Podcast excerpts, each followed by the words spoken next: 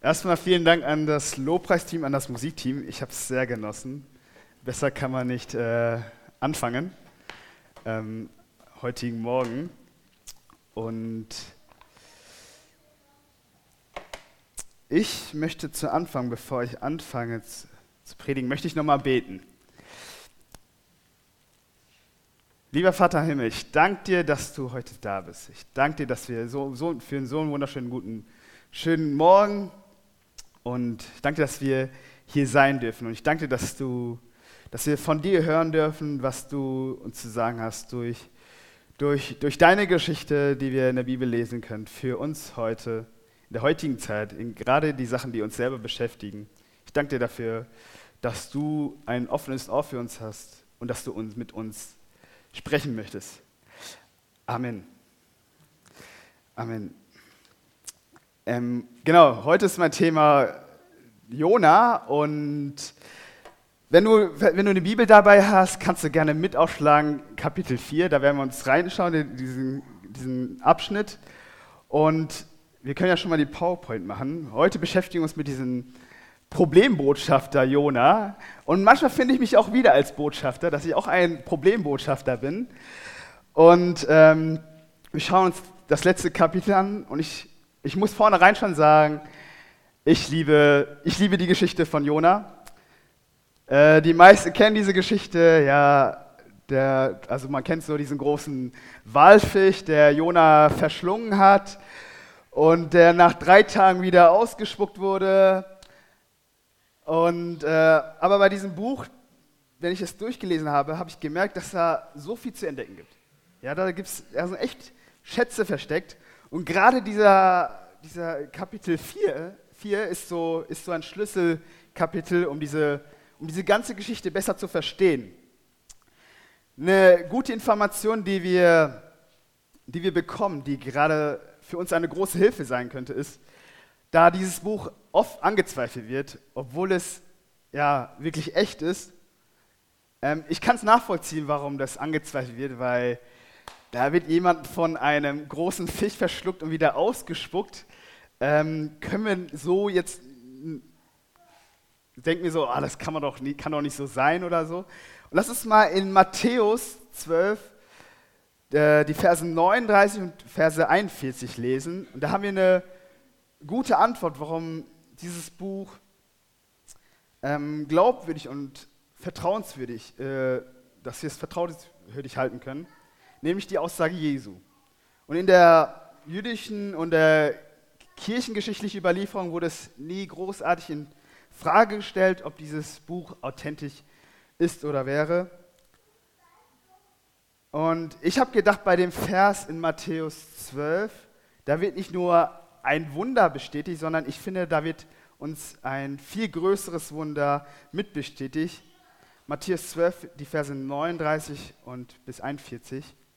Und da heißt es, er aber erwiderte und sprach zu ihnen, also Jesus sagt es zu den Pharisäern und Schriftgelehrten, ein böses und ehrbrecherisches Geschlecht begehrt ein Zeichen, aber es wird ihnen kein Zeichen gegeben werden als nur das Zeichen des Propheten Jona.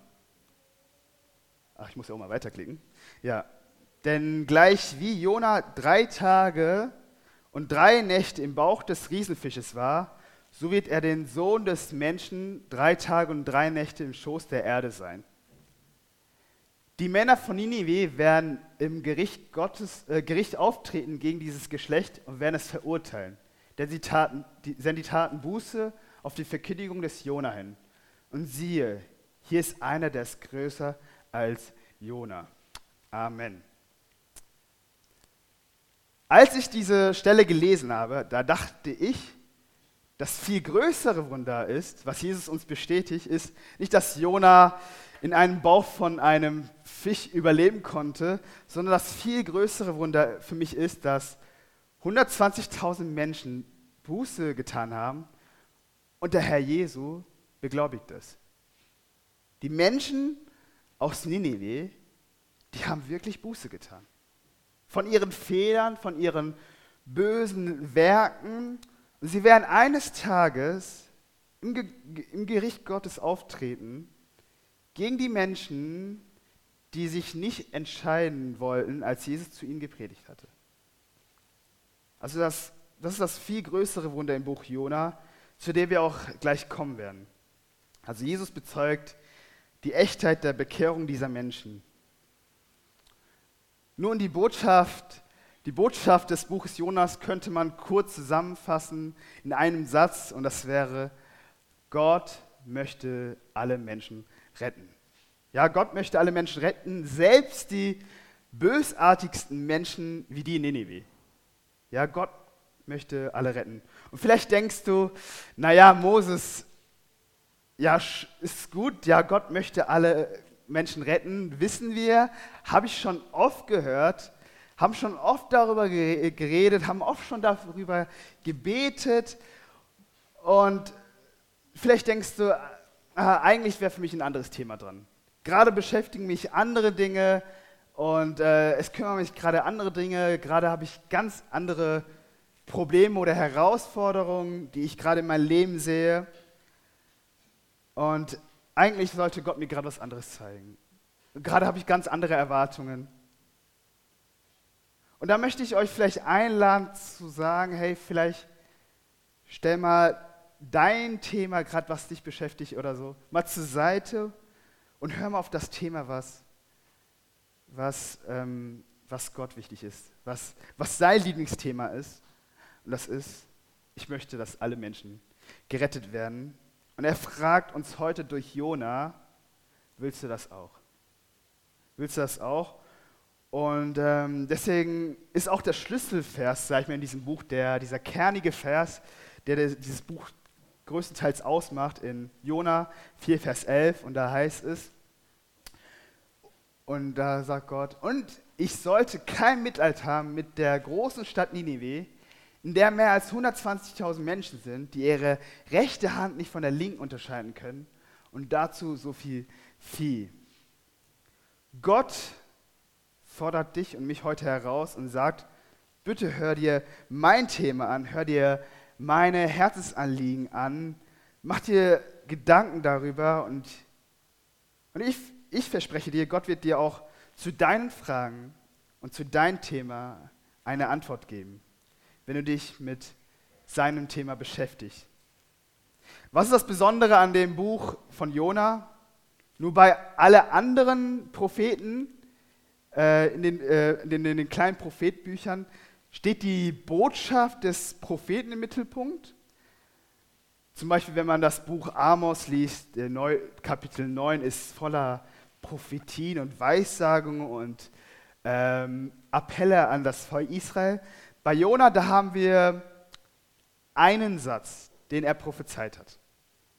Er kommt in dieser, in dieser großen Stadt. Drei Tage braucht man da durchzureisen. So eine große Stadt war das für, damal, für damalige Verhältnisse. Und dann kommen wir zu Jona Kapitel 3, die Verse 4. Und da heißt es, und Jona fing an, eine Tagesreise weit in die Stadt hineinzugehen. Und er rief und sprach, noch 40 Tage und Ninive wird zerstört. Das, das war die, die kürzeste Predigt aller kleinen Propheten. Warum also so ein langes Buch? Ja, dieses Buch hat vier Kapitel für so eine kleine Botschaft. Ja?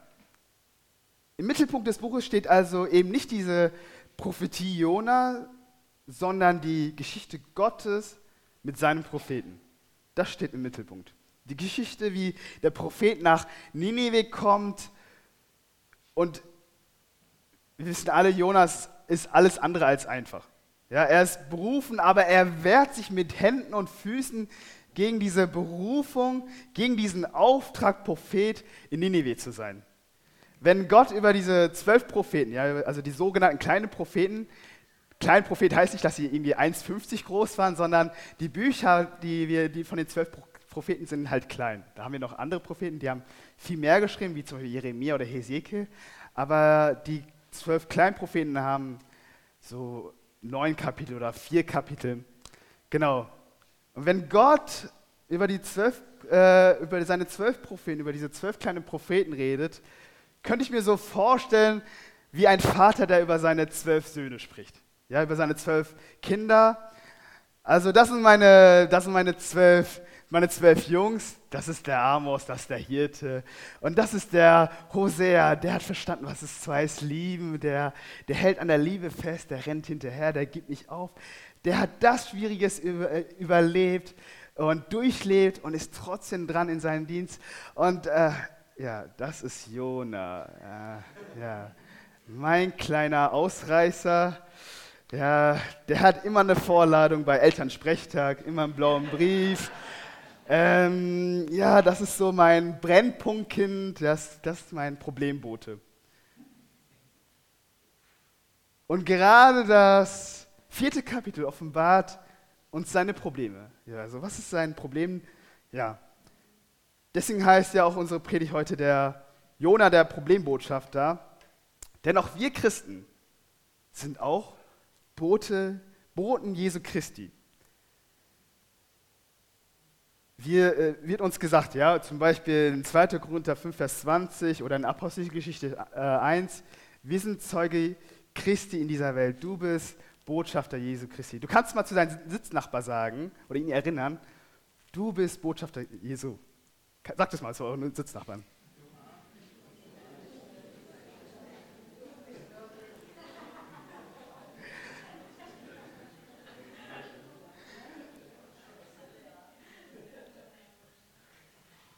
Und wenn wir da schauen als Botschafter Jesu Christi und wenn wir das Buch Jona schauen, da stellt das Buch uns ein paar unbequeme Fragen. Denn er fragt uns nicht, ob du ein Botschafter bist, sondern das Buch stellt uns diese, uns diese unbequeme Frage wie, was für ein Botschafter bist du? Was für ein Zeuge bist du? Ein guter oder, oder ein schlechter? Einer, der auf einem Problemweg ist oder auf einem, auf einem guten Weg ist. Die Geschichte Jona kann uns helfen. Gott bringt Jona eine wichtige Lektion. Äh, wir wollen das so in zwei Abschnitten schauen, diesen Text, und das ist ein. Ups. So.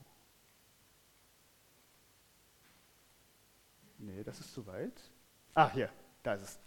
Genau, wir schauen es in zwei Abschnitten an. Das ist der eine, der übel gelaunte Botschafter von Vers 1 bis 5 und dann Gottes Mitleid erlernen, Verse 6 bis 11.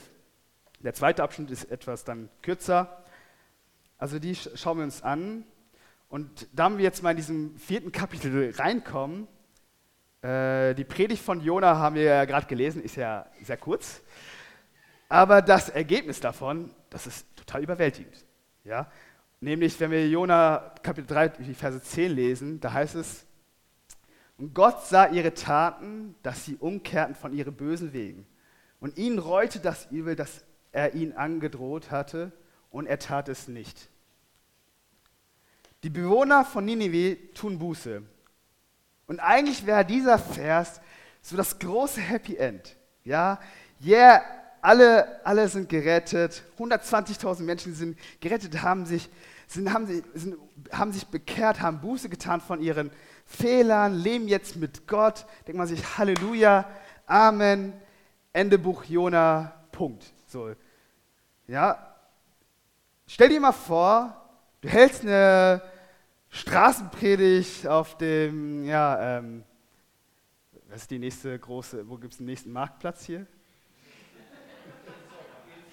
Ilshofen, ja. Stellt euch mal vor, ihr seid in Ilshofen auf dem Marktplatz, du predigst, deine Predigt ist kurz, du sagst auf den Ilshofener Marktplatz, noch 40 Tage. Und dann ist hier alles zunichte gemacht. Fertig. Das war die Predigt. Und auf einmal bekehren sich die Menschen auf dem Marktplatz, als wäre das das größte Wunder. Überhaupt so. Wenn du das erleben könntest, dass die kürzeste und die unmotivierteste Predigt aller Zeiten so eine Bekehrung her äh, hervorrufen würde, dann noch 120.000 Menschen, ich glaube, hier ist Ilshofen, ist, denke ich mal, knapp weniger, ganz knapp, äh, denkst du, was geht denn da ab?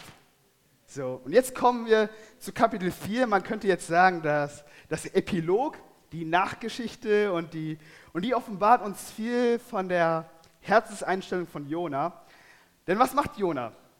Jubelt er, tanzt er, singt er irgendwie Halleluja, preist er Gott, ist er überall glücklich, dass er mit der kürzesten und der schlechtesten Predigt aller Zeiten einen großen Erfolg äh, bekommen hat? Nein, er ist übel gelaunt. Das ist unser erster Punkt dann. So, wo ist er denn? Der übel gelaunte Botschafter. Und wir schauen uns jo, äh, Jona Kapitel 4, Vers 1 an. 1 an. Ist jetzt zu weit? Oh, okay, habe ich nicht. Okay, wie geht es, mit, äh, wie geht es weiter? Was macht Jona? Da heißt es in Jona Kapitel 4, Vers 1, da heißt es, das aber missfiel Jona sehr und er wurde zornig. Da fragt man sich, Jona, was ist dein Problem? Was, was hast du? Warum missfällt dir das? Er war richtig verärgert, dass ihm das passieren musste. Das wollte er nicht. Und anstatt sich zu freuen, reagiert er mit, so, mit, mit Zorn. Und äh, stell dir mal vor, also Wilhelm Busch, das ist ein, der ist in Essen ein großartiger Pfarrer gewesen, von dem ich gerne Bücher lese. Und der predigt bei einem Jugendevangelisationseinsatz und ruft dann die Leute oft auf, umzukehren. Und die, die Leute tun das. Die ganzen Zuhörer tun das. Und er würde da vorne stehen und dann sagen, so ein Mist. Mir muss das passieren. Immer ich, ey. Warum ist die Welt so gemein zu mir? Jetzt müssen sich alle bekehren, das ist zum Kotzen. Warum ich? Und so ist Jonah drauf. Ja, so ist er drauf. Das sagt er in 4, Vers 2.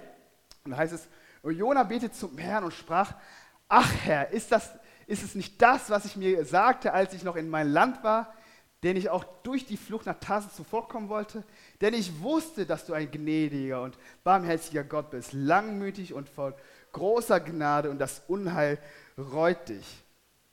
Und hier merkt man schon im ersten Wort, ach, Herr, warum tust du das mir an? Warum ich? Habe ich was Schlimmes getan? Und dann sagt er, und das ist für mich so eine große Offenbarung von Jona, was er gleich sagt, das habe ich vorher gewusst, das war mir schon zu Hause klar, wusste genau, dass es genau passieren wird. Meine böse Vorahnung ist eingetroffen und Jona offenbart noch mehr. Genau dem wollte ich zuvorkommen. Ich bin geflüchtet nach Tarsis und das wirft nochmal ein ganz anderes Licht auf dieses Kapitel vorher. Die Flucht nach Tarsis geschah nicht aus Angst, das geschah nicht aus einer Kurzschlussreaktion, so, oh, ich, ich sollte Prophet sein in Ninive, äh, sondern Jonah zeigt uns, die Flucht nach Tarsis war eine geplante, organisierte Aktion gegen den Willen Gottes. Und es war nicht aus Angst, sondern aus Ärgernis. Er hat gesagt, Herr, die Tatsache wäre, wenn ich, bei, wenn ich in Tarsis bin, da kann ich nicht gleichzeitig in Nineveh äh, predigen. Ich kann nicht an beiden Orten gleichzeitig sein. Ich habe keinen YouTube-Channel, kann nicht einen Livestream gehen, habe kein Instagram. Hat er zu, zur damaligen Zeit hat er der Glück, kann er sagen, hast du Pech gehabt, ich kann den Job nicht machen, ich bin raus, ich bin in Tarsus, mache Urlaub in Spanien. Er wollte die Realität schaffen, dass Gott ihn nicht zwingen kann, das zu tun, was er tun sollte. Denn ihm passte Gottes Auftrag nicht und er ist übel gelaunt, weil er doch das tun musste, was Gott von ihm verlangte. Natürlich, als er im Bauch des Fisches war, da hat er so ein äh, da hat er so einen Moment, wo er natürlich froh war, als er wieder rauskam. Und er machte seinen Job, aber wir sehen, es war sehr minimalistisch. Ein Satz, keine Ansatzmöglichkeit für einen Dialog, kein Bekehrungsappell, kein Tu Da müssen Sie selber drauf kommen. Nur 40 Tage, dann seid ihr alle platt. Feuer fällt von dem Himmel, hasta vista, vorbei. Das ist alles, was er sagt kein herzerwärmender Evangelist. Und ich möchte dich hier heute fragen, wie wie sieht es bei dir aus? Haben du und ich ein Ja zu, zu den Auftrag, den Gott uns gegeben hat? Oder versuchen wir uns auch, uns herumzudrücken? Hast du ein Ja zu deinem Auftrag, Botschafter für Jesu zu sein? Oder drückst du dich weg? Herr, ich kann nicht von dir reden wegen dies und das, wegen dem und jenen. Eigentlich will ich es auch nicht. Und vielleicht versuchst du auch, die Realität zu schaffen und sagst, ich kann eigentlich mit meinen Nachbarn gar nicht, kann ich gar nicht einladen. Ich kenne sie ja gar nicht, kann ich nicht. Müssen andere machen. Ich kann kein Zeuge sein. Ich habe keine Traktate oder so äh, dabei. Ich habe nichts zu weitergeben. Ich gehe mal lieber nicht zu irgendwelchen Veranstaltungen, wo ich vielleicht mit irgendeinem Nichtchristen in ein unangenehmes Gespräch komme. Versuchen wir auch manchmal, wie Jona, Fakten zu schaffen, damit wir eine Entschuldigung haben?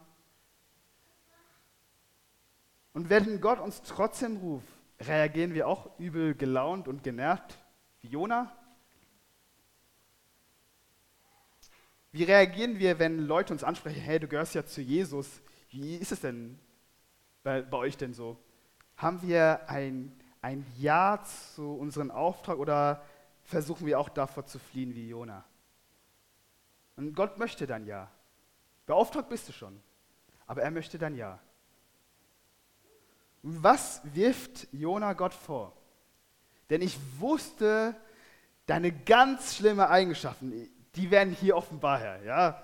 Denn du bist gnädig, barmherzig, langmütig, von großer Gnade und das Unheil, Unheil reut dich. So ein furchtbarer Gott bist du. Mhm. Das habe ich schon geahnt, als du mich beauftragt hast, sagt Jona. Und das Schlimmste zum Schluss, ich wusste, das Unheil reut dich. Das heißt, Gott bringt ungern Unheil. Gerade in der heutigen Zeit, wo sich viele Menschen das fragen und wo man sich selber fragt, wo wir vieles in unserer Welt schauen, wo wir denken, okay, was geht denn ab? Dürfen wir wissen, Gott bringt ungerne Unheil.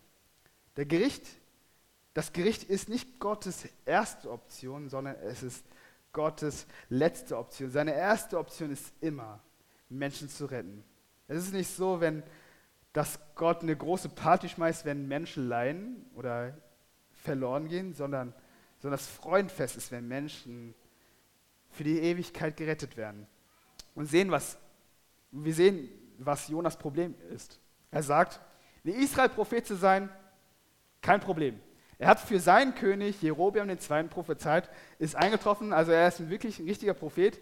Aber nach Nineveh zu gehen, die waren, dass sie sich vielleicht bekehren und das Gericht nicht über sie kommt, nee, da Abbruch. Das, das will ich nicht. Das haben die Menschen in Ninive nicht verdient. Deine Eigenschaften Gottes, seine Gnade, seine Barmherzigkeit, das soll ihnen nicht zuteil werden. Und Jona hatte vollkommen recht.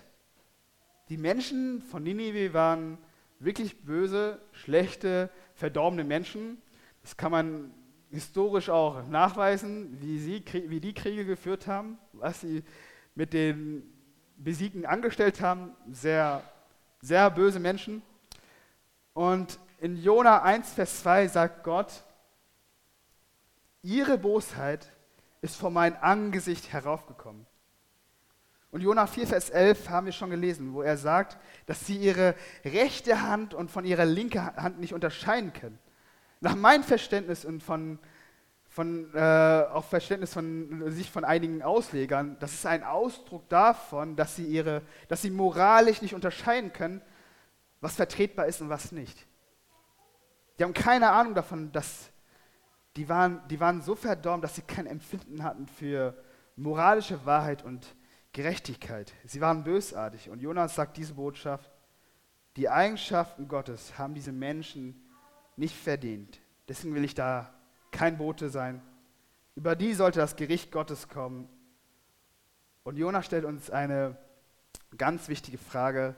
Für Jona war, das, war Ninive das Feindbild. Die Assyrer, die Feinde des, äh, des Nordreich Israels. Und er fragt uns, gibt es bei uns auch Feinde?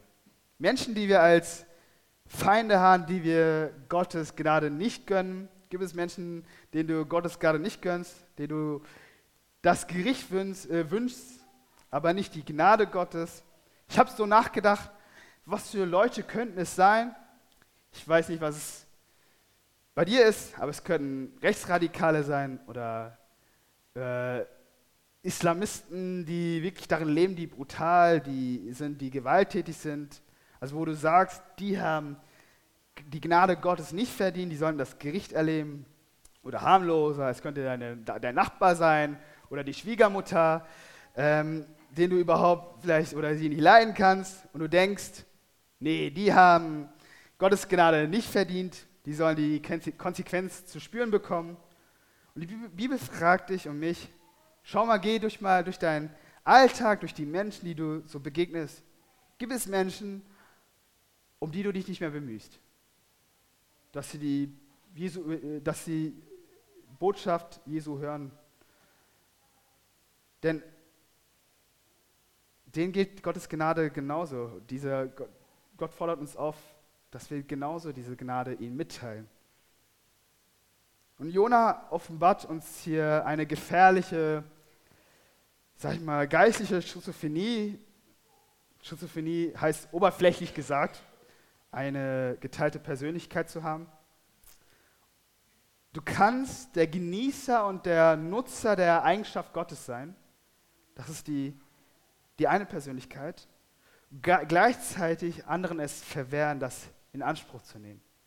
Du kannst selber der Genießer von Gottes Gnade und Barmherzigkeit sein, gleichzeitig anderen das nicht gönnen. Und übrigens, das kann man nicht nur mit Menschen machen, die man hasst, das geht auch mit geliebten Menschen. Das kann deine Familie, dein, dein Partner, Geschwister sein oder Freunde. Barmherzigkeit für mich Gerechtigkeit für mich, Geduld für mich, aber sofortige Konsequenz für dich. Wir können eine ganz gefährliche, geteilte, geistlich geteilte Persönlichkeit haben, wenn wir die Eigenschaft Gottes nur für uns persönlich in Anspruch nehmen, aber es für andere verwehren. Gottes Gnade gilt für allen. Gottes Barmherzigkeit gilt für alle. Wie wollen, uns bei, wie wollen wir uns bei den nächsten bösen Menschen reagieren und, uns bege äh, und begegnen? Da triffst du wirklich so, so einen bösen Menschen, der in Ninive passen würde. Bist du da unbarmherzig, ungeduldig?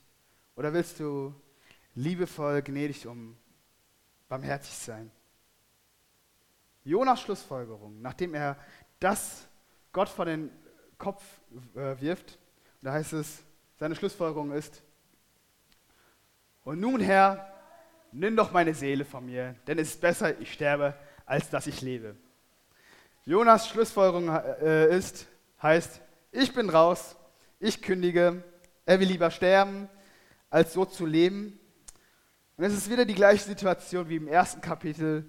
Jona möchte fliehen. Nun ist aber kein Schiff da, darum sagt er, Herr, nimm mein, mein Leben, so will ich nicht mehr leben. Auch wir als Christen sind in der Welt gesandt. Du als Nachfolger Jesu. Und die Frage ist eben, flüchtest du oder stehst du mittendrin? Gott fragt Jona, ob es recht ist, zornig zu sein. Und Jona Antwort darauf, die Antwort darauf ist, hierauf ging Jona zur Stadt hinaus und ließ sich östlich von der Stadt nieder und machte sich dort eine Hütte und saß unter ihrem Schatten, bis er sehe, wie es der Stadt ergehen würde. Dasselbe Verhalten, Fluchtverhalten. Gott stellt ihn zur Rede und Jona, lass uns mal zusammen reden. Und Jona sagt gar nichts, ich hau ab und es, der geht einfach. So. Äh, vielleicht kennt ihr es bei euren Kindern, ihr stellt die zur Rede und die gehen einfach weg. So, kennt ihr das vielleicht äh, als Eltern. Er flieht und baut sich außerhalb der Stadt eine Hütte. Anstatt eine Antwort zu geben, läuft er einfach weg. Und hier passiert was, was Trauriges. Er wird von einem Botschafter zu einem Gaffer. Ja, er wird, denn im, im Vers heißt es, bis er sehe, wie es der Stadt ergehen würde. Jona hat sich so gedacht, naja, vielleicht reagiert Gott doch auf meinen Einwand und 40 Tage ist eine, ist eine lange Zeit. Wollen wir mal sehen, ob, ob die Bekehrung echt ist. Mal schauen, vielleicht fällt doch Feuer vom Himmel. Der hatte Hoffnung. Er hoffte, dass Gericht Gottes noch kommen würde. Deswegen baute er sich eine Hütte außerhalb der Stadt.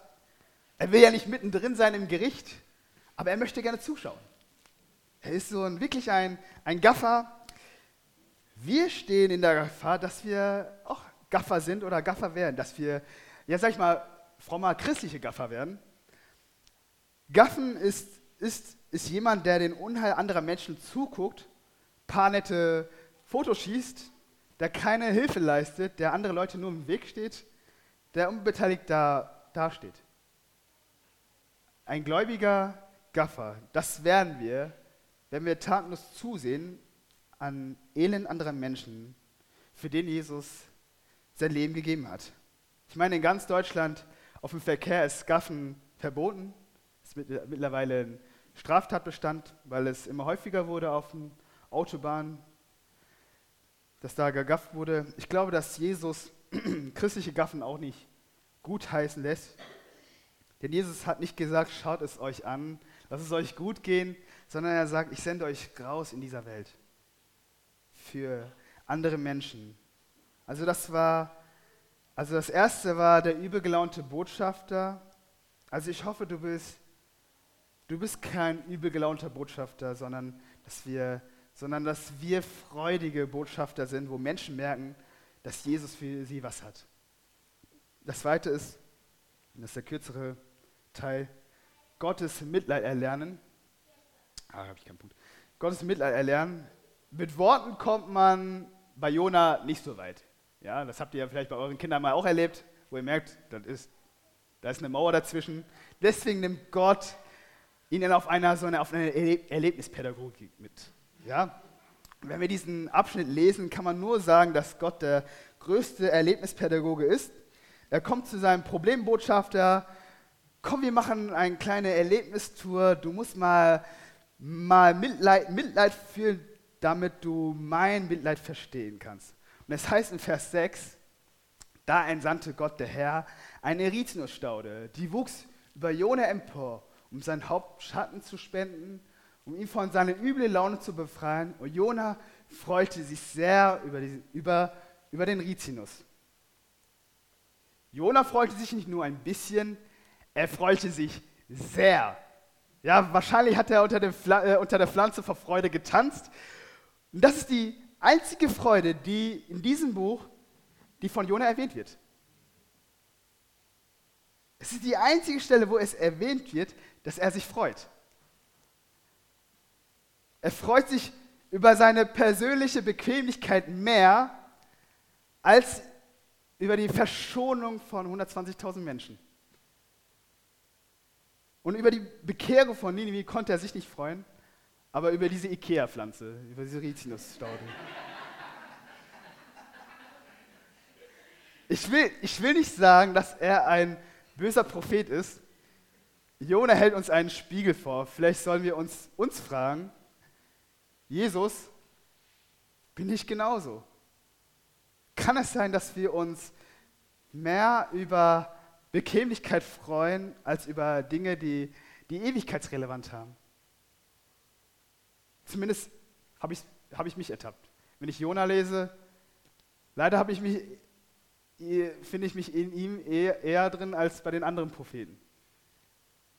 Ich habe mich ertappt, wo ich mich an, über Bequemlichkeit mehr gefreut habe, als über andere Dinge, die eigentlich mehr relevant haben. Wo ich eigentlich auch weiß, dass sie mehr relevant haben. Wäre ich bereit, manche Annehmlichkeiten zu verzichten, um Botschafter Jesu Christi zu sein? Und nun, jetzt kommen wir kommt die Lektion, die Gott ihm beibringt. Vers 7 und Vers 8. Da heißt es, da entsandte Gott einen Wurm, als die Morgenröte an dem Morgen aufstieg. Der stach den Rizinus, so dass er verdorrte. Und es geschah, als die Sonne aufging, da entsandte Gott einen heißen Ostwind und die Sonne stach Jona auf den, auf den Haupt, so dass er ganz matt wurde und er wünschte sich den Tod und sprach, es ist besser, dass ich sterbe, als dass ich am Leben bleibe. Einen Tag lang kann, kann Jona sich äh, erfreuen. Dann stirbt seine Pflanze, die Sonne sticht, es wird heiß. Nun sehen wir zum ersten Mal, dass Jona Mitleid hat. Mit wem? Mit sich selbst. Ja? Das einzige Mitleid, was Jona kannte, ist Selbstmitleid. Und Gott stellt uns die Frage, wie ist es mit uns? Wie weit geht unser Mitleid? Ist das einzige Mitleid, was wir kennen, Selbstmitleid? Deswegen stellt Gott ihn zur Rede in Vers 9. Da sprach Gott zu Jona, ist es recht, dass du so zornig bist wegen, dem, wegen des Rizinus? Da sprach er, ja, ich bin mir mit Recht zornig bis zum Tod. Und das ist Jonas Selbstoffenbarung hier. In ihm steckt hier tiefer Zorn. Und ich will dich fragen, wie reagierst du, wenn Gott dich aus deiner, aus deiner Komfortzone rausholt? Reagieren wir wie Jona? Oder reagieren wir, Herr, du hast, Herr, du hast alle recht. Wenn das für dich richtig, wenn du es richtig hältst, dann mache ich es so. Der Höhepunkt ist, dass Gott hier in Vers 10 und Vers 11 das Mitleid, das Mitleid Jonas mit dem Rizinus, mit seinem Mitleid mit, mit Ninive vergleicht. Und er sagt zu Jona, du hast Mitleid mit dem Rizinus und den, um den du dich doch nicht bemüht und den du nicht großgezogen hast. Der in einer Nacht entstanden und in einer Nacht zugrunde gegangen ist. Und ich sollte kein Mitleid haben mit der großen Stadt Nineveh, in der mehr als 120.000 Menschen sind, die ihre rechte Hand nicht von ihrer linken unterscheiden können. Und dazu so viel Vieh. Gott sagt, Jonah, du hast Mitleid mit dir und mit einer Pflanze. Ich habe Mitleid mit Menschen, die ich geschaffen habe, die ich aufwachsen sehe, wo ich sehe, dass sie ins Verderben laufen. Und da sollte ich kein, da sollte nicht mein Herz bluten, da sollte ich kein Mitleid haben. Das ist doch viel mehr, als was du hast. Lerne mein Mitleid. Lerne das Mitleid, was ich habe. Und zeig nochmal, er kennt jeden Menschen. Er sieht jeden Menschen, jede Großstadt, jede, jedes Dorf, Ilshofen, jeden Einzelnen. Jesus ist gekommen, damit jeder dieser, dieser Menschen gerettet wird. Darum drei Gedanken dazu, gleich zum Abschluss. Jesus ist größer als Jona. Denn Jonas Mitleid ist begrenzt auf sich selbst und auf sein Wohlergehen. Jesus Mitleid ist unbegrenzt auf alle Menschen, auf ihr Wohlergehen. Jona wollte lieber sterben, als ohne den Rizinus zu leben. Jesus ist lieber gestorben, als ohne uns Menschen zu leben. Jona sitzt auf Aussichtspunkt und hofft, dass Ninive untergeht. Jesus ist erhöht auf den Thron und hofft, dass Menschen sich retten lassen. Amen. Ich bete zum Schluss nochmal. Jesus, ich danke dir für diese, diese lustige, komische, aber auch total ansprechende Geschichte, die du uns mitgibst. Und ich danke dir, dass du auch in der Bibel Geschichten hast, die nicht unbedingt immer ganz perfekt sind, sondern auch da Menschen sind, die ja, mir ähnlicher sind, als ich es mir wünsche.